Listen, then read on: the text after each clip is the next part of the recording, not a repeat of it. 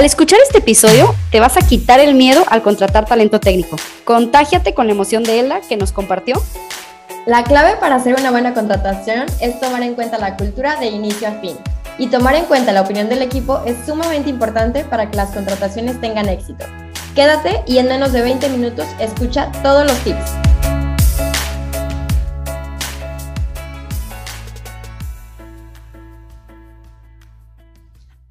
¿Qué onda? ¿Cómo estás, Elda? Bienvenida al podcast. Hola, ¿qué tal? Muy bien, gracias. ¿Y ustedes? Muy bien, gracias también por acá. Cristi, ¿cómo estás? Bien, encantada, Elda, aquí de tenerte este, en este tema tan padrísimo que nos vas a compartir. Hoy vamos a hablar con Elda de cómo poder empezar a reclutar tech talent desde ahorita. Como saben, es un reto enorme. Sobre todo después de pandemia, me imagino que todo se complicó y Elda nos va a dar un poquito de, cómo, lo, cómo lo está logrando. Entonces, Elda, para que te conozcan un poquito más, eh, me gustaría saber eh, un poquito de tu trayectoria, cómo llegaste acá eh, a reclutamiento y tech talent todavía, que tiene un grado de dificultad. Y bueno, cuéntanos. Sí, claro, les platico un poquito. Pues yo estudié en, en, bueno, en ITESO, la carrera de Relaciones Industriales, y em, pues ya llevo, ¿qué será? Poquito más de nueve años eh, de experiencia en la parte de RH, pero digamos ahorita mi expertise en la parte, pues es la parte de reclutamiento. Los últimos cuatro años he estado en la parte de tech eh, recruitment. a pesar de que he tenido la oportunidad de participar en diferentes em, pues, roles, empresas o eh, apoyar con diferentes eh, posiciones. Desde que descubrí lo que era el tech recruitment o ayudar en ese aspecto fue como de, wow, eh, como que esto me gusta, esto es diferente, quiero como conocer más de ello. De hecho, la primera empresa donde empecé a conocer un poco de ello fue en Wiseline, que eso ya fue hace como, ¿qué será? Desde 2017 aproximadamente. Y pues así fue como eh, poco a poquito fue avanzando en esa parte y al día de hoy estoy en una empresa que se llama Semput. Igual esta empresa es de tecnología, eh, mayor parte de la gente que tenemos ahí es de tecnología.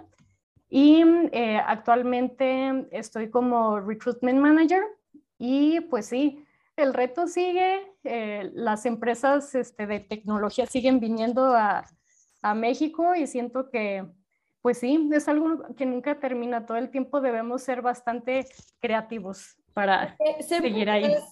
perdón, Semput es una empresa. ¿De dónde es Semput? Semput es de Estados Unidos. Ah, el, el headquarter o casa matriz está en San Francisco. Ajá. Entonces tú tienes contacto con muchísimas eh, otras culturas, ¿no? Y justo me gustaría saber qué, qué es lo que te gusta a ti de la cultura de Semput porque nos encanta saber cómo es eh, el día a día en, otro tipo de empresas, ¿no? Que no solamente sean de Latinoamérica, también que tengan base en Latinoamérica, pero que sean de otro lugar. Eh, así que si nos puedes contar un poquito de cómo es su cultura, qué es lo que más te gusta, estaría genial. Sí, claro. Definitivamente está genial, como lo mencionabas, el tener compañeros de diferentes ciudades, países. Por ejemplo, eh, pues sí, tal como lo mencionaban, eh, tenemos compañeros de Estados Unidos, algunos de Europa, creo que tenemos algunos, bueno, poquitos, pero algunos este, en Asia también. Entonces, eh, algo que me encanta es de que es un espacio en el que podemos tener bastante libertad, en el que somos muy únicos también para poder proponer diferentes ideas, donde no importa este, tu rol para poder este, proponer y ser escuchado, donde también uno puede eh, hasta hacer bromas, este, tener el momento de divertirse, porque pues también no todo es solamente trabajo, también es eh, bonito tener el momento de convivir con tus compañeros y pasar eh, un buen momento. Tal vez el caso Sí, tal es el caso que hasta nuestro mismo CEO le encantan las bromas, le encanta enviar memes en el eh, channel eh, de ahí de la compañía. Entonces, imagínense si hasta el CEO le encanta eso, estar haciendo ese espacio de confianza o en donde todos puedan sentirse mm, como parte del mismo equipo. Eh, siento que eso beneficia a que pues todos estemos en sintonía, como todos este, buenos compañeros, todos en equipo, todos apoyándonos. Es genial como a veces ha pasado de que, eh, no sé, si me enfermé, me siento mal o algo me sucedió, sin siquiera solicitarlo, alguien ya de que, ay, Elda, ¿en qué te puedo ayudar? Te echo una mano. Eh, eh, estás atorada en este proyecto, eh, ahí te va este link para apoyarte un poco. Entonces eso es muy bonito, que todos seamos eh, igual en ese aspecto. Sí, el apoyo, ¿no? Qué cool.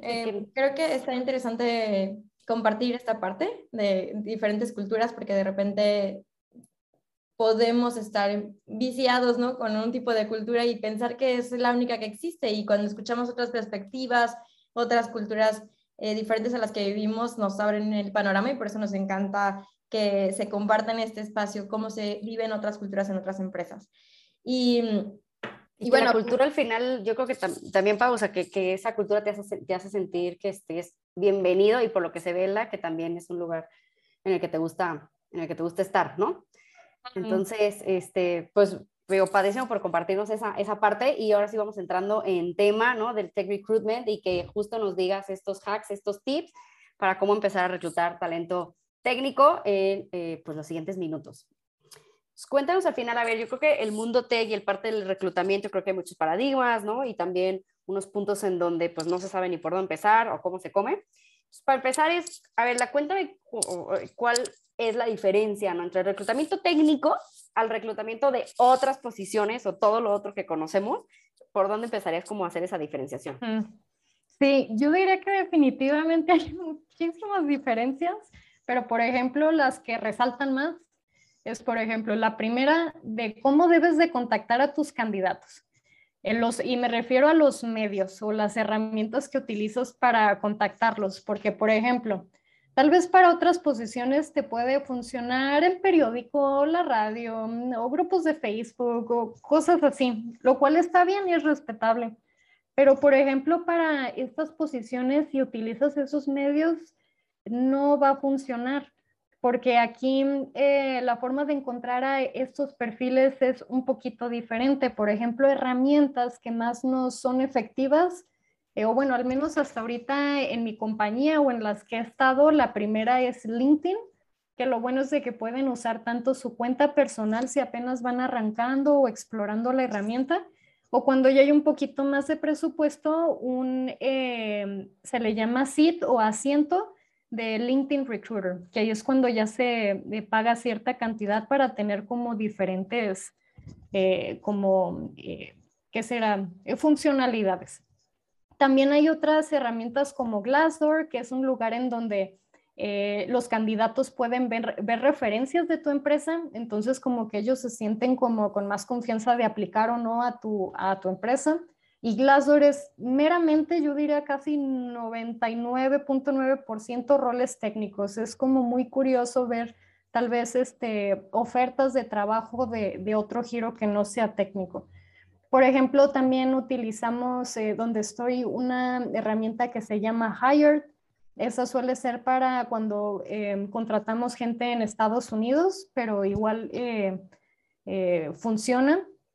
Y también el programa de referidos es una herramienta que en sí no tiene costo en el sentido de que pues uno no paga una anualidad, ¿no? Por tener e-, esa herramienta, pero pues sí es eh, inversión en, en, el estar como dándole seguimiento a ese programa. Sí, que pero te es... candidatos, pues los mismos, los mismos personas que ya reclutaste, ¿no? Pero Exacto.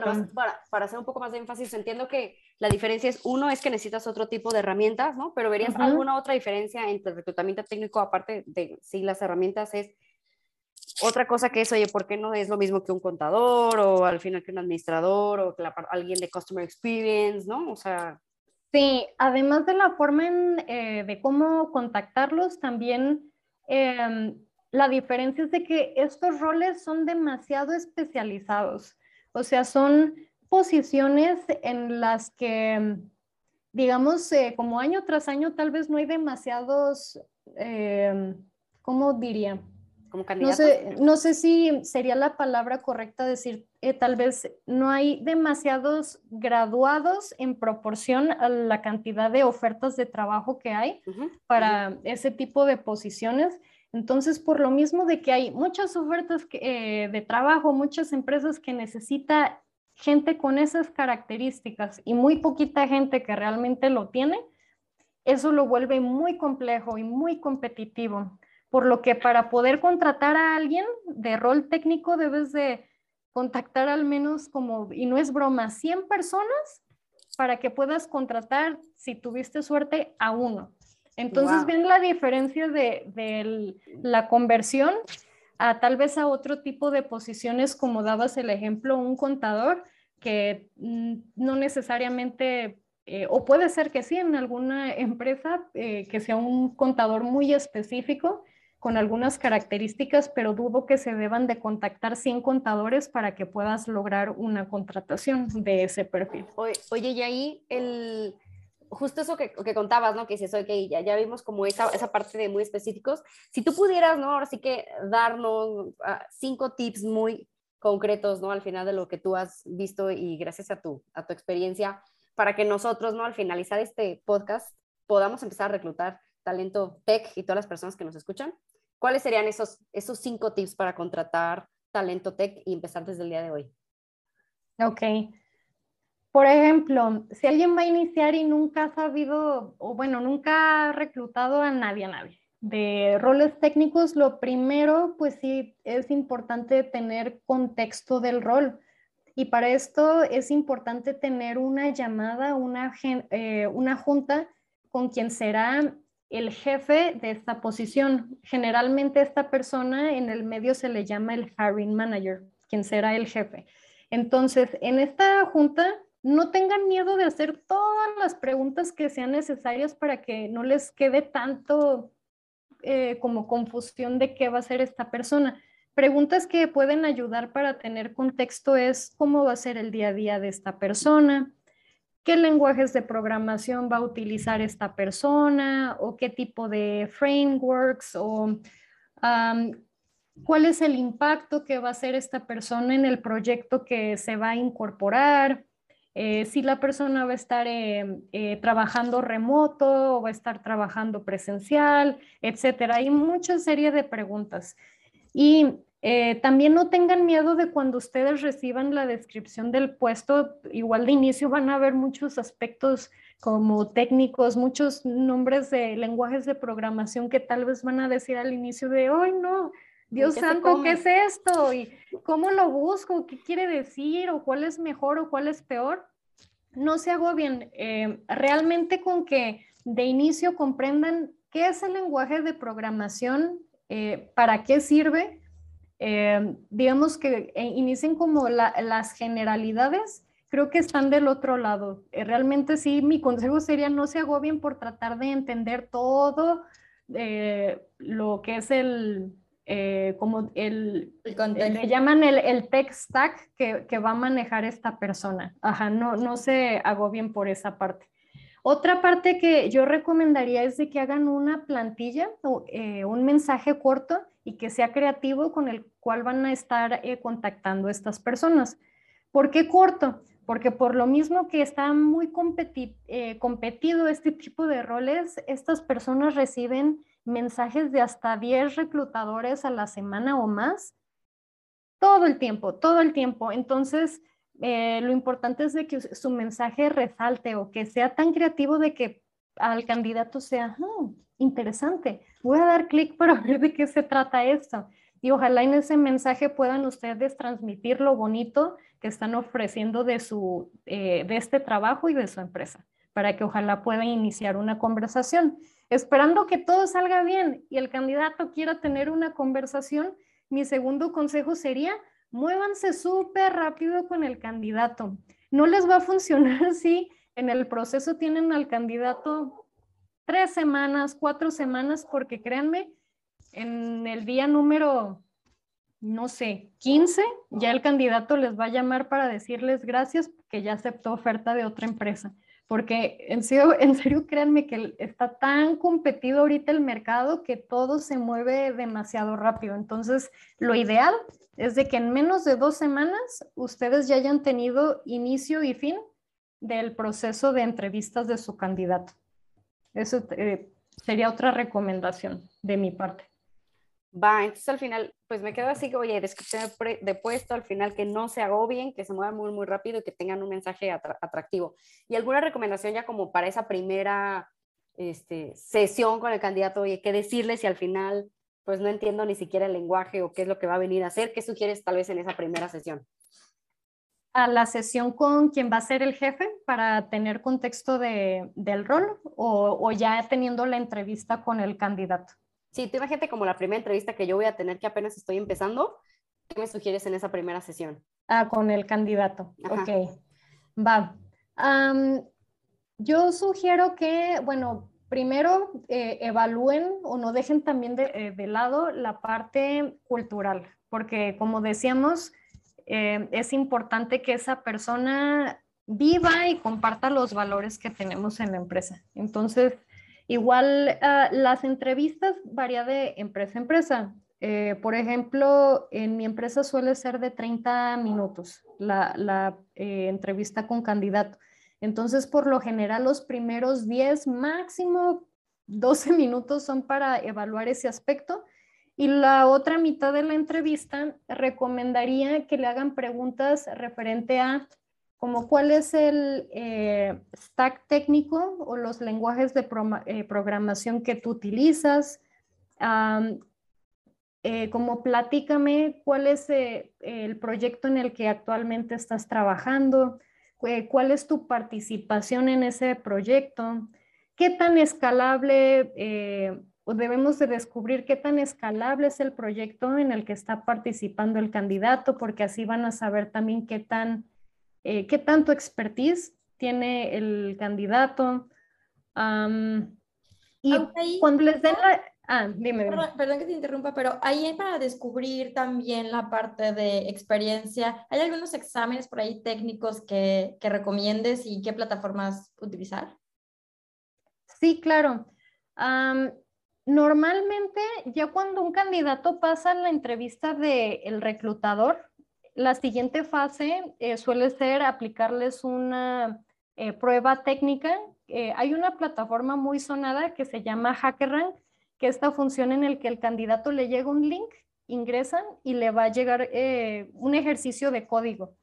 Ya ahí eligen que, en qué lenguaje de programación van a hacer su, su test, lo resuelven y en automático al equipo de contratación le llega el resultado. Entonces ya según el resultado el equipo decide si se mueven adelante o no. No todas las empresas usan ese tipo de plataformas. También se vale de que eh, algunos equipos de ingeniería internamente diseñan su propio test eh, técnico de que, ah, miren, pues le vamos a hacer este prueba de código, eh, le vamos a dar elegir al candidato también que lo haga en su lenguaje de programación que se sienta más cómodo y esperamos de resultado esto a partir del test. Pero algo muy bueno es de que ustedes se pueden ir apoyando, trabajando muy en equipo con su, su equipo de ingeniería o sus compañeros de ese departamento para definir qué, qué sería mejor, si apoyarse de una plataforma externa o internamente diseñar el test. Y justo ya estabas hablando de, pues claro, tal vez las etapas, ¿no? Como decía eh, Pau, como para al final poder ir midiendo estas habilidades técnicas. ¿Cómo sería en general un proceso de un ingeniero técnico? O sea, ¿cómo al final lo manejas así a grandes rasgos? Y luego, así, ¿cómo lo empezarías tú desde cero si ahorita no tienes nada, ¿no? Ni siquiera ingenieros tal vez que te ayuden con ese, con ese, con ese test. Entonces, al principio, pues, ¿cómo lo hacen en general, no? Sí, claro. Como a mí me ha tocado ver en las empresas que he estado y así inclusive en la que estoy actualmente, es de que todo inicia con la entrevista con el reclutador, de salir todo positivo, luego esa entrevista con el manager o la persona que va a ser el jefe de, eh, directo de esta persona, de todo salir positivo, luego hay una entrevista técnica, que es la que platicábamos que puede ser diseñada internamente o por medio de una plataforma. Y eh, de salir todo positivo, está la etapa final, que esta etapa final eh, le llaman on-site. Se llama, bueno, le llamaban on-site porque quería decir que el candidato tenía que ir a la oficina de la empresa y tener ahí una serie de actividades o sesiones con diferentes miembros del equipo. Con esto de la pandemia y que todo se empezó a hacer muy remoto, muchas empresas le seguimos llamando on-site, aunque pues a veces es remoto, ¿no? Pero solo por dar un poco de contexto. Y en esta etapa, en esta etapa final, eh, puede haber una eh, sesión extra en cuanto a aspecto técnico, pero ya con un enfoque un poquito diferente.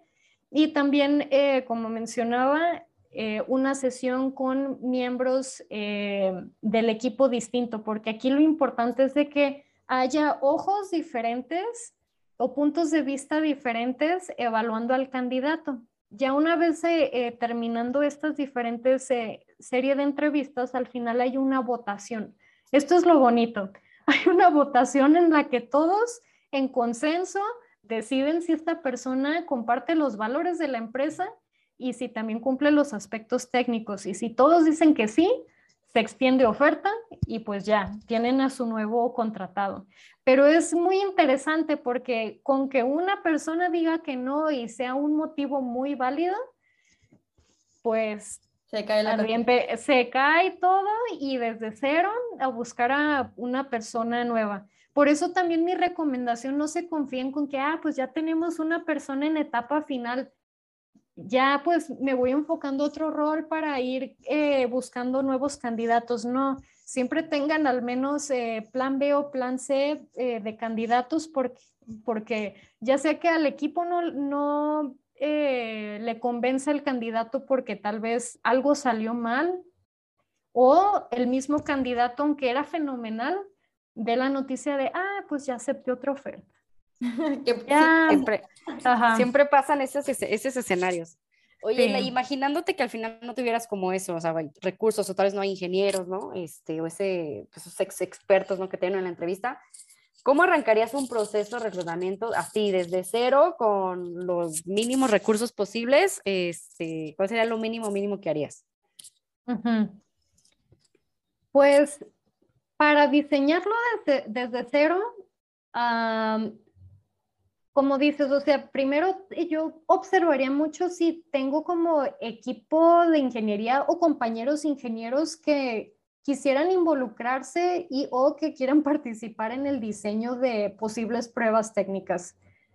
Pero, por ejemplo, si, si en, en X o Y situación resulta que no, no existe nadie de ingeniería o nadie que me pueda dar soporte con eso, creo que me iría eh, por ejemplo, hace minutos que hablábamos de las pruebas técnicas, creo que ahí sí me iría por la parte de optar por una plataforma, porque como obviamente yo no soy la experta técnica como para evaluar eso, eh, creo que ahí sí es eh, la mejor manera. Lo bueno es de que hasta hay planes para todo tipo de presupuestos, me parece, o tamaños de empresa, entonces no está tan complicado ese aspecto. Y creo que la verdad sí intentaría hacerlo bastante similar, o sea, que no falte la entrevista, en este ejemplo, conmigo, el reclutador, asegurar, evaluar la parte eh, cultural, cultural eh, aspectos básicos, elementales de eh, técnicos, que en este caso sería al menos asegurarme que lo que me mencionaron en la descripción de puesto, el chico o la chica lo cumple Ah, una vez ahí también involucrar a quien va a ser su, jefe, que sería la siguiente etapa. que el jefe eh, decirle de que al menos sí me apoye a evaluar esta parte técnica.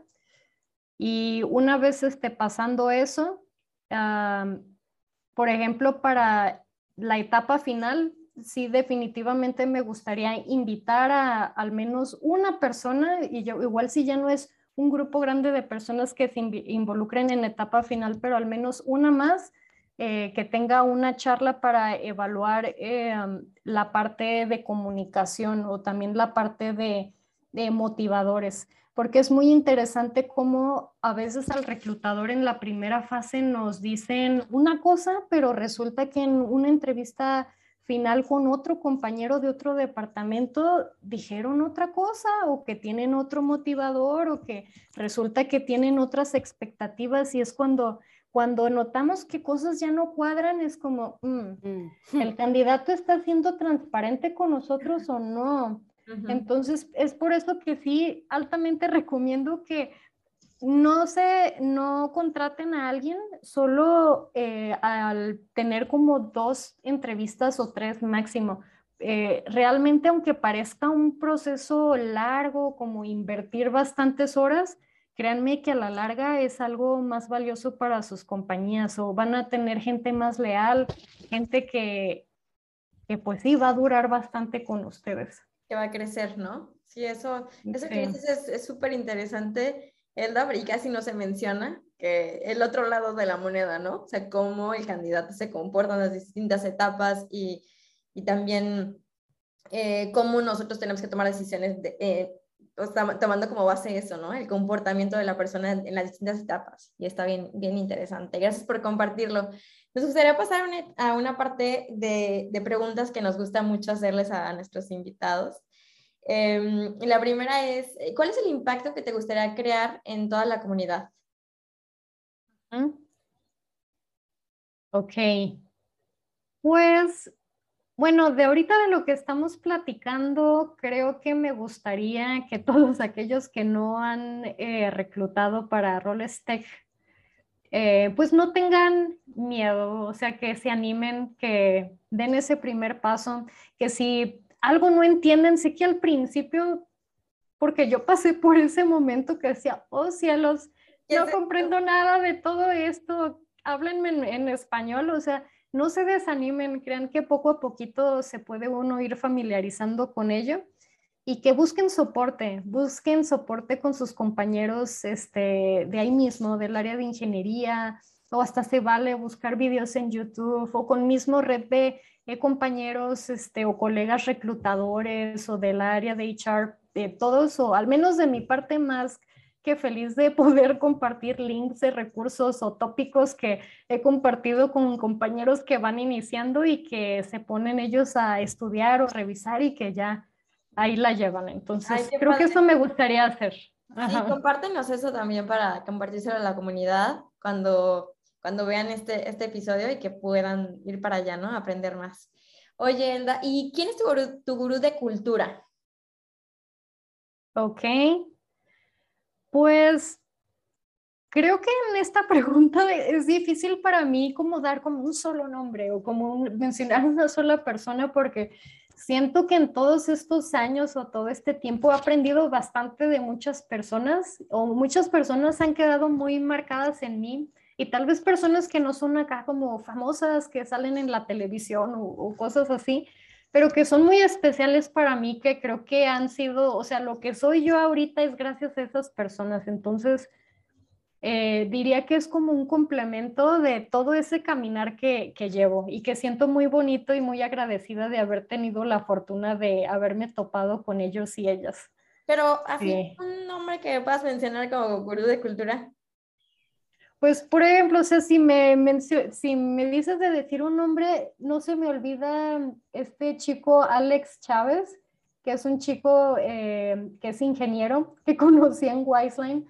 Me acuerdo que él siempre que lo veía estaba como irradiaba esta este, vibra tan positiva, siempre tan contento, siempre ayudando a la gente, siempre dando el ejemplo de todo. Entonces, como él es como una persona que siempre decía, wow, cómo lo admiro de que a pesar de que tiene altas y bajas, siempre está en todo y con una sonrisa y así, y así como él, eh, te digo, ahí varios chicos y chicas que he conocido en mis diferentes trabajos.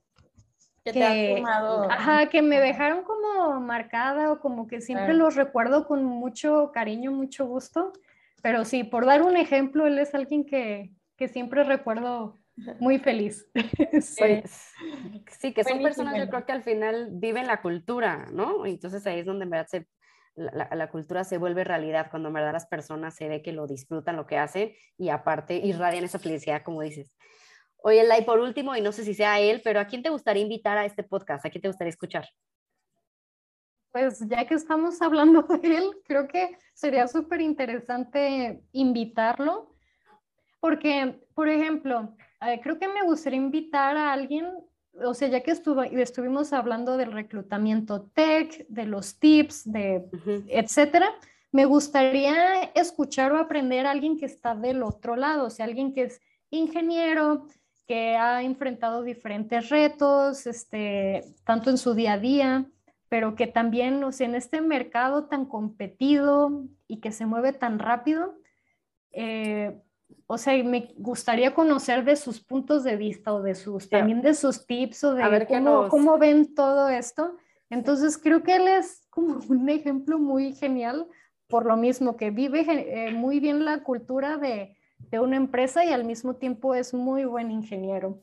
Sí, sí estaría interesante como que también decir, oye, a ver, tú cómo recibes los mensajes o el proceso, qué es lo que te ha gustado.